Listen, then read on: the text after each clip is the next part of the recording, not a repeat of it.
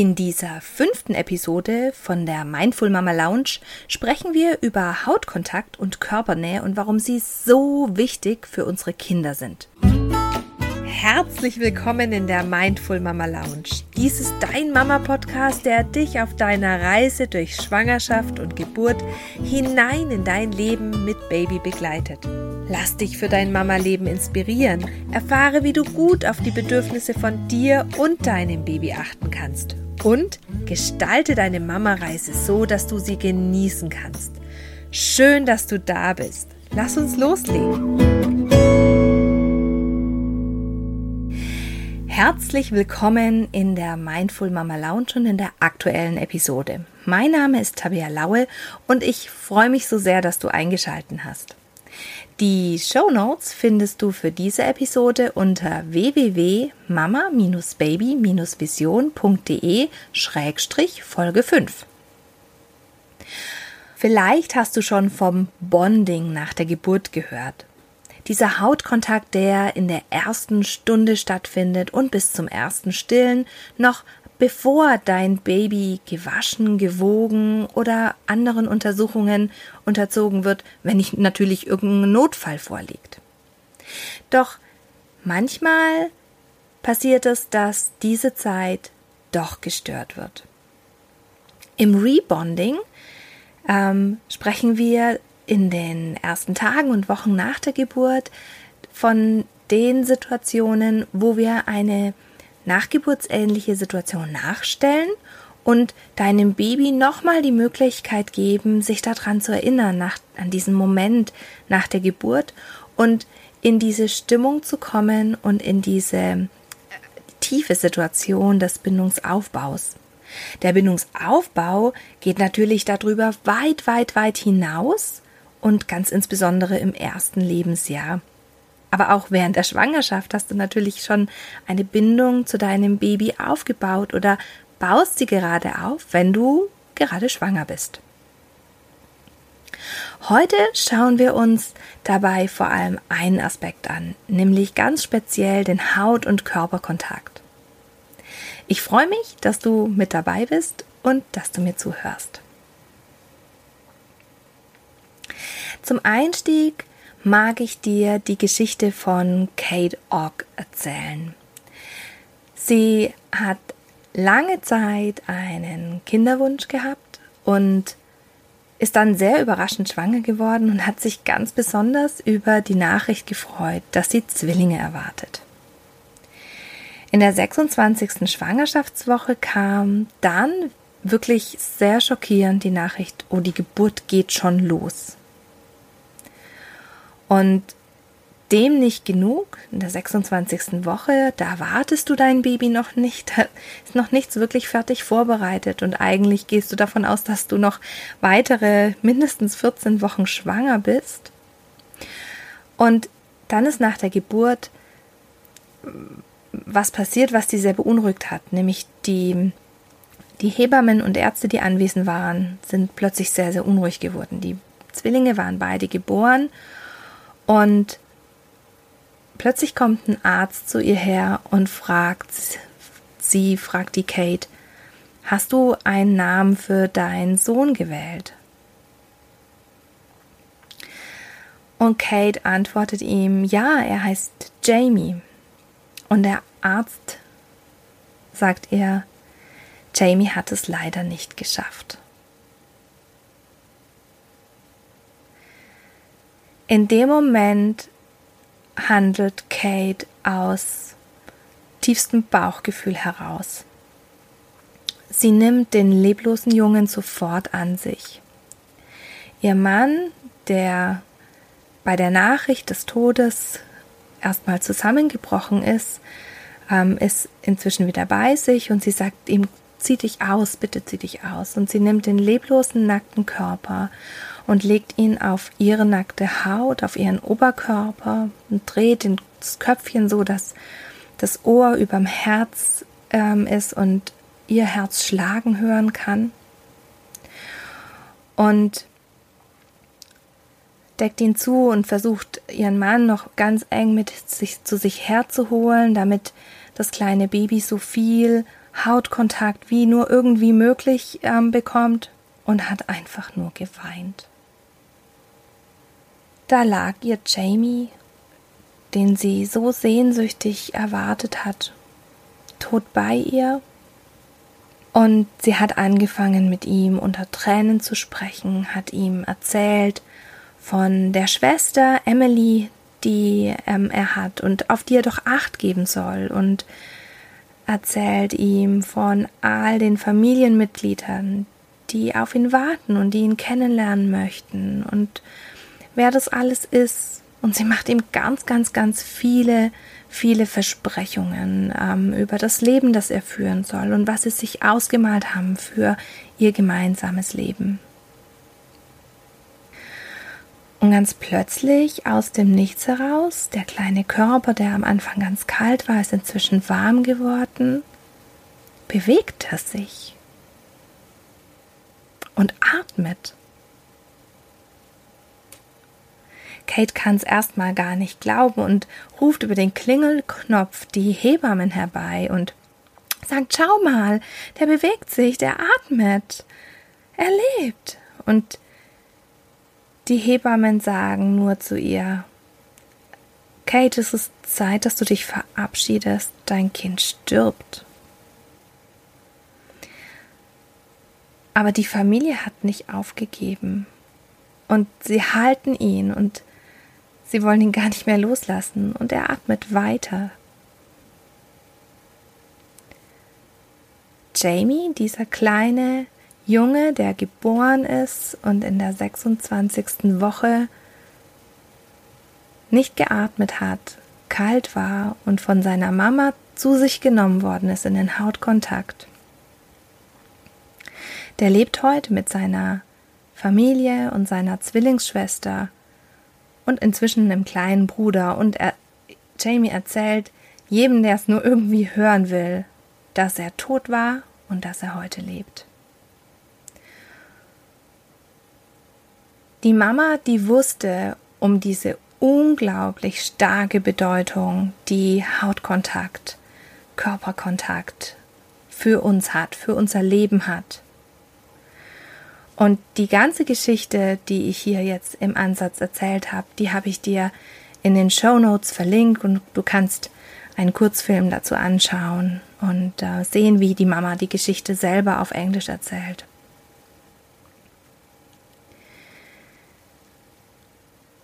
Aber unsere Kinder müssen nicht in einer Extremsituation geboren sein, um von Körperkontakt, vom Bonding, vom Hautkontakt zu profitieren. Und deswegen erzähle ich dir heute über sieben Punkte, die beim Hautkontakt zum Tragen kommen und die total wichtig sind und die du kennen sollst, um zu wissen, was für eine starke Macht es ist, die eure Körper im Kontakt haben und damit du es nutzen kannst für dich egal ob dein Baby bald geboren wird oder ob es schon auf der Welt ist. Denn, wie ich dir am Anfang gesagt habe, manche Aspekte lassen sich im ersten Lebensjahr auch nachholen. Der erste Punkt nach der Geburt, warum dieser Körper- und Hautkontakt so wichtig ist, ist der erste Atemantrieb. Durch die Geburt und durch den, ähm, durch das auf die Welt kommen ist eine Stimulation durch die Kälte da, auf jeden Fall, sodass dein Baby erstmals anfängt zu atmen. Aber ganz oft ist das in einem lauten Schrei einfach aus Schock. Und wenn du dir Geburtsvideos von ganz, ganz friedlichen Geburten anschaust, dann kannst du sehen, wie manchmal die Babys einfach von ihren Mamas in den Hautkontakt genommen werden und sie fangen ganz in Ruhe an zu atmen und spüren den Atemrhythmus ihrer Mama unter sich durch die Bewegung von dem Brustkorb und haben so diesen Atemantrieb. Und ganz, ganz, ganz faszinierend ist, das haben wir in der Wochenbettbetreuung immer wieder gesehen, wenn wir Babys in den ersten Tagen hatten, die wo wir an der Gesichtshautfarbe gesehen haben, die sind nicht so gut mit Sauerstoff versorgt, dann hätte man denen früher zusätzlich ähm, Sauerstoff gegeben, man hätte sie von der Mama getrennt. Und ich weiß, dass es immer noch Kliniken gibt, die das so praktizieren. Und wir haben so gemerkt, ähm, wenn wir es überwacht haben, dass wenn wir diese Babys zu ihrer Mama auf die Brust gelegt haben, nackig im Hautkontakt und natürlich geschützt durch ein Tuch, damit keine Wärme verloren geht, dass das Baby nicht auskühlt, dass die Sauerstoffsättigung, die man dann über eine, eine, ein, ein Bändchen an dem Fuß oder an der Hand messen kann, dass die sofort besser wird. Und man weiß aus der Frühchen, Frühchenpflege, dass der Sauerstoffbedarf von Frühchen, die ganz viel in diesem Kangarooing Bonding Kontakt sind, in dem Hautkontakt, ähm, speziell für die, für die Frühchen, ähm, dass die viel weniger zusätzlichen Sauerstoffbedarf haben. Die zweite Auswirkung ist, und das habe ich gerade schon angedeutet, der Wärmeerhalt. Ähm, der ist ganz wichtig, weil je mehr Wärme der kleine Körper von deinem Baby selbst produzieren muss, desto mehr Sauerstoff verbraucht dein Baby auch. Und deswegen ist es wirklich faszinierend, wenn wenn dein Baby auf deinem Brustkorb liegt, dann fängt genau dieser Bereich ähm, zwischen, zwischen Nabel und ähm, Schlüsselbein fängt an aufzuheizen.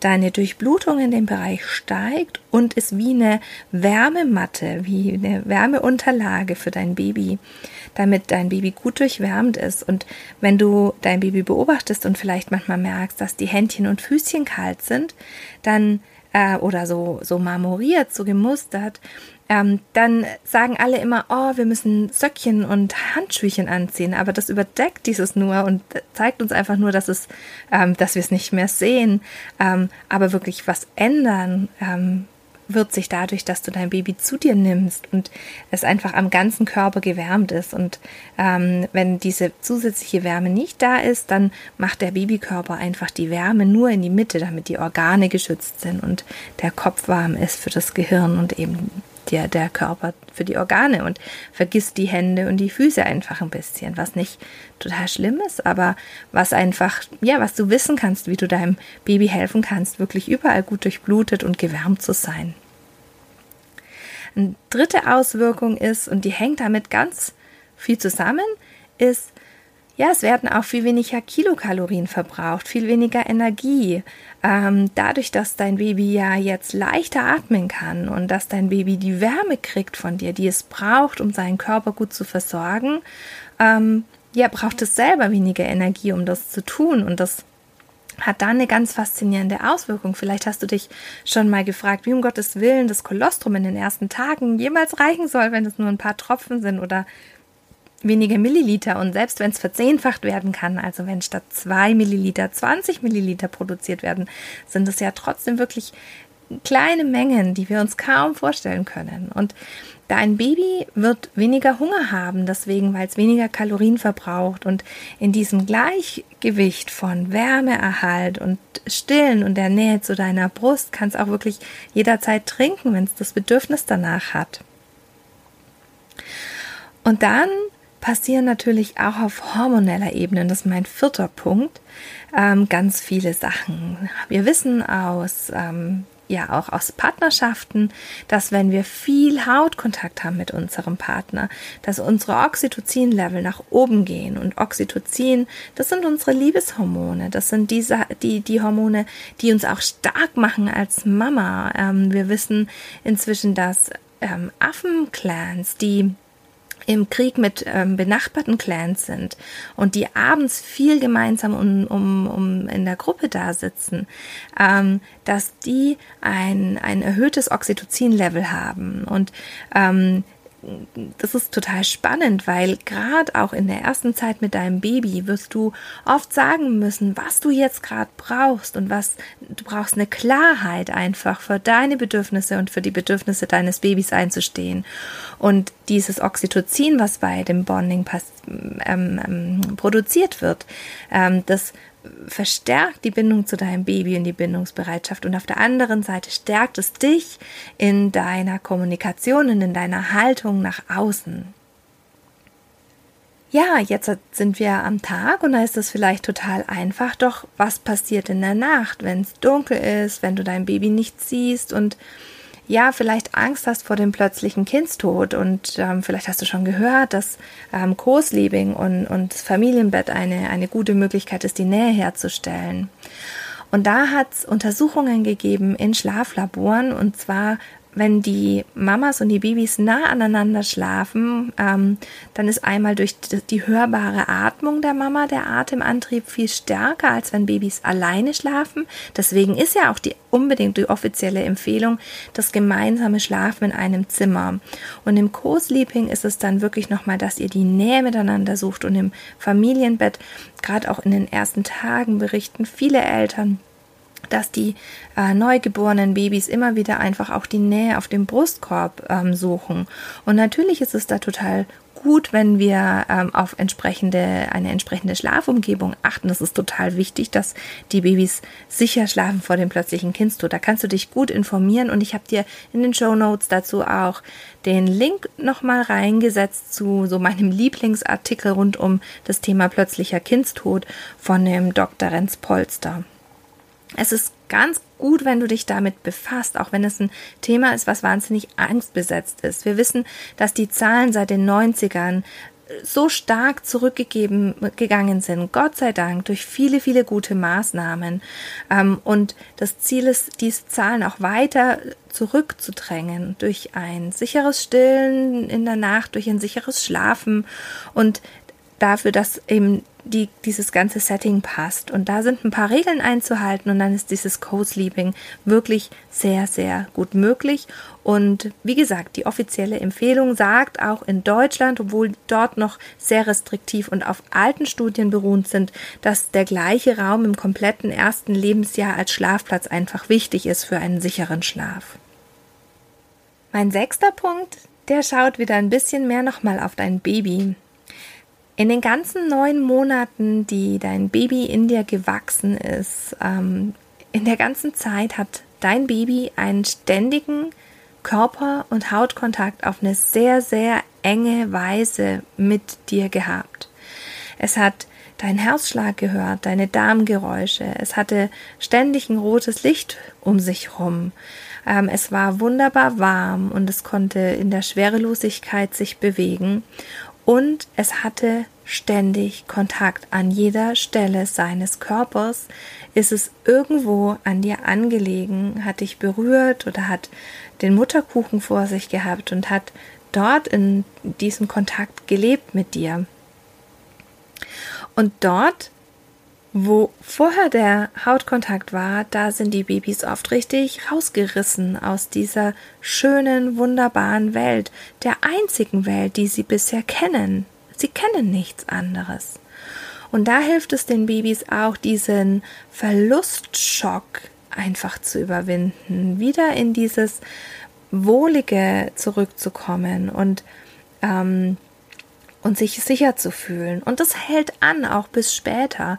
Auch wenn dein Kind inzwischen krabbelt oder sogar schon läuft und total auf Entdeckertour ist, ist es gerade total wichtig, dass die Kinder die Nähe auch wieder spüren können. Und ganz viele Mamas erzählen mir das so zwischen acht und zwölf Monaten, wie die Kinder nachts nochmal ganz viel Nähe suchen, weil ihnen einfach in der Entwicklung ähm, so viel passiert und sie den, äh, die Welt nochmal ganz anders wahrnehmen, dass der sichere Hafen, der Haut- und Körperkontakt zu der Bindungsperson, die sie haben, zu dir oder zu deinem Mann, ähm, dass die einfach intensiv da ist.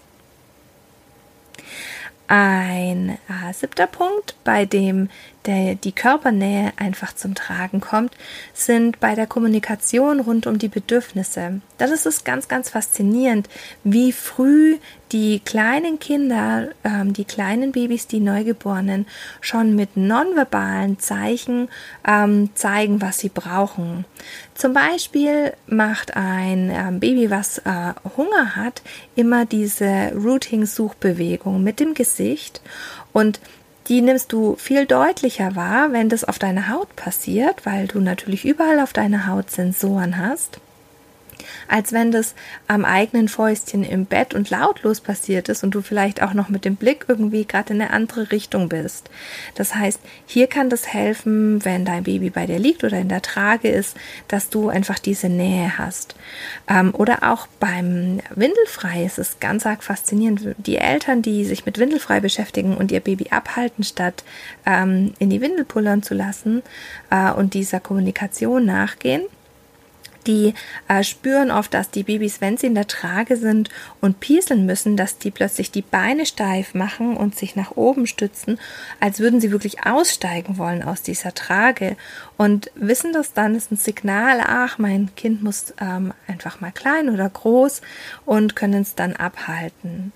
Überhaupt sind Tragen und im, ist egal ob im Tragetuch oder in der Tragehilfe, ähm, aber auch zum Beispiel Babymassage, wunderbare Methoden, um dann wieder diese zurückzugehen zum, zur Bindung, zum Bonding und das weiterzuführen im Alltag jenseits vom Wochenbett oder ähm, auch als andere Bindungsperson.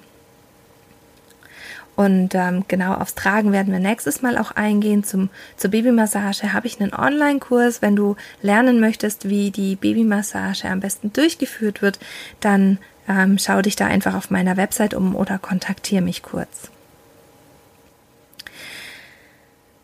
Zur Zusammenfassung nochmal so die drei Hauptpunkte. Falls das Bonding rund um die Geburt nicht möglich war, weil zum Beispiel deine Klinik beim Kaiserschnitt irgendwie da das nicht zugelassen hat, obwohl ähm, viele Kliniken das heutzutage auch schon gut zulassen können, dass das Bonding auch nach einem Kaiserschnitt passiert oder wenn ein Notfall rund um die Geburt passiert ist, was auch immer passiert ist, wenn ihr getrennt worden seid, auch nach der Geburt, obwohl ihr gebondet habt, dann ist es ganz arg gut, das Rebonding zu praktizieren, um den Bindungsaufbau wirklich nochmal in die äh, gute, sichere Richtung zu schieben und ähm, da einfach nochmal ein Fundament zu bauen. Und ähm, genau da kannst du gern Bescheid sagen, wenn du dazu Begleitung brauchst. Es gibt zu dem ähm, Rebonding auch ein tolles Buch, das heißt ähm, Emotionale Narben aus Schwangerschaft und Geburt heilen. Und ähm, es ja wirklich eine komplette Anleitung, wie du das selber machen kannst oder du kannst dich begleiten lassen.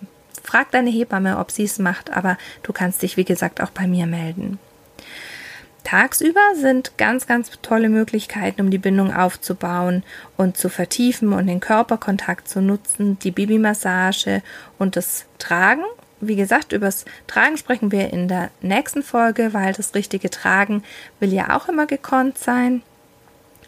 Und nachts ist es sehr, sehr praktisch, das Co-Sleeping zu praktizieren oder das Familienbett. Das ist, ähm, sind Themen, auf die man sich ein bisschen vorbereiten sollte und ein bisschen einlassen kann, ähm, damit wirklich der Schlaf für alle in auch einer guten Qualität möglich ist. Und da ist es wirklich oft gut möglich, in der individuellen Situation zu schauen, wie ist unsere, sind unsere Schlafgegebenheiten, die Zimmer, die uns zum Schlafen zur Verfügung stehen und wie wir, gestalten wir das sicher, weil einfach sowas wie ein Sofa oder ein Sessel kein Schlafplatz ist. Das ist äh, mit einer erhöhten plötzlichen Kindstodsgefahr äh, verbunden und das soll einfach nicht sein. Also da lieber frühzeitig wirklich ein realistisches Schlafsetting aufbauen. Mit der Zeit, mit dem zunehmenden Alter deines äh, Kindes, mit der zunehmenden Entwicklung kommt mehr Distanz zwischen euch, und das hat einfach mit dem Entdeckerdrang zu tun, ähm, der von ganz alleine in der Entwicklung kommt. Und ganz oft ist zu bemerken, wie es dann wie so ein Gummiband ist und ähm, die Kinder auch wieder richtig zurückschnellen und dann an dir kleben ähm, und du das Gefühl hast, meine Güte, die ist doch so selbstständig und jetzt kriege ich mein Kind gar nicht mehr los und es klebt an mir. Und das hat äh, einfach phasenweise mit den Entwicklungsschüben zu tun. Die Kraft, die beim Hautkontakt entsteht, und das ist so ein einfaches Tool, die ist einfach irre beachtenswert. Manchmal bedeutet das, dass wir ja uns wirklich entscheiden für eine tiefere Beziehung mit unserem Kind und da richtig eintauchen. Und es kann sein, dass so eine Beziehung dir auch viel abverlangt. Aber ich kann dir sagen, die Beobachtung von anderen Familien und die Beobachtung von meinem eigenen Sohn, die zeigt, das lohnt sich so sehr. Die Kinder sind so selbstbewusst, sie sind so klar mit ihren eigenen Bedürfnissen und sie sind so tief verbunden und ähm, sehen auch dich später. Und das ist einfach großartig. Das kann ich dir einfach sagen. Ähm, nochmal das Angebot, wenn du Hilfe beim Rebonding möchtest, wenn du da Unterstützung möchtest, wenn du reinwachsen möchtest. Ich habe äh, ein zwölf Wochen Programm, mit dem ich dich in eine tiefere Verbindung mit deinem Baby hineinführe, mit äh, verschiedenen Aspekten. Dann sprich mich an, kontaktiere mich über den Blog und äh, klick in die Show Notes rein, wenn du die weiteren Links angucken möchtest. Ich bedanke mich bei dir fürs Zuhören. Ich hoffe, du hast dir ein bisschen was mitgenommen und kannst ein bisschen was lernen für dich und für dein Baby und wie du das Tragen und den Körperkontakt für dich nutzen kannst. Und das nächste Mal sprechen wir dann ganz genau nochmal drüber, wie das mit dem Baby tragen ist und wie du das richtig magst. Vielen herzlichen Dank. Ich wünsche dir alles, alles Gute. Bis dann. Tschüss.